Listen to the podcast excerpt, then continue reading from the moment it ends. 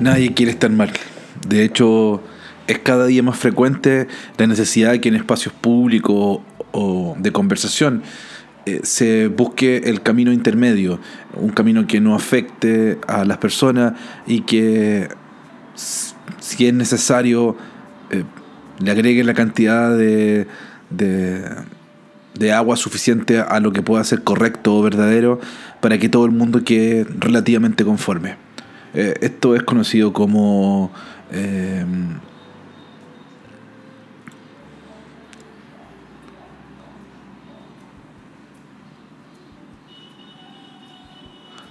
conocido como una verdad políticamente correcta, eh, como una situación que eh, en definitiva busca evitar el conflicto. Así que todos creemos estar bien y, la sociedad hoy día nos da la razón. Todas las personas tienen una de las muchas verdades que pueden existir.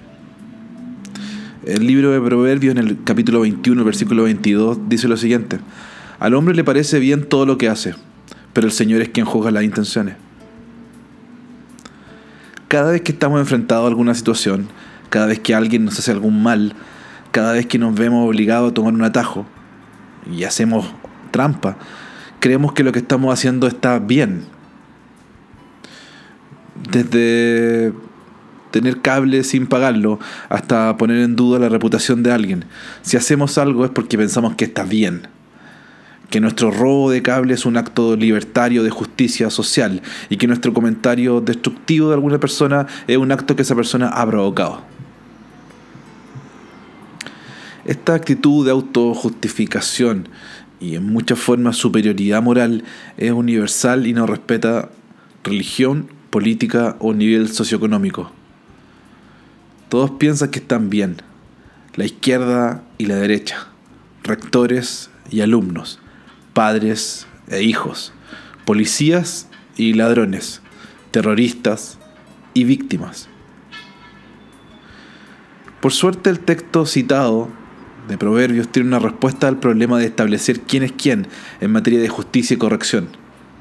El Señor juzga las intenciones.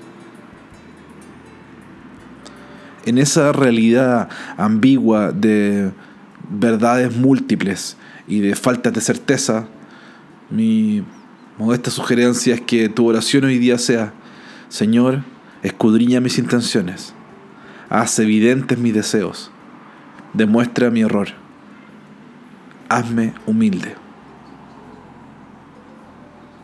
Haciendo esto, no solamente eh, nos acercamos a una actitud correcta frente a la vida, sino que nos acercamos a una actitud correcta frente a Dios, una actitud de humildad, de considerar que no somos poseedores de la verdad, sino por el contrario, si existe esa verdad y nosotros creemos que existe, es ella quien nos posee a nosotros, o al menos así desea hacerlo. Solo hay uno que está bien y nosotros necesitamos buscarlo cotidianamente para que Él nos indique el camino más correcto.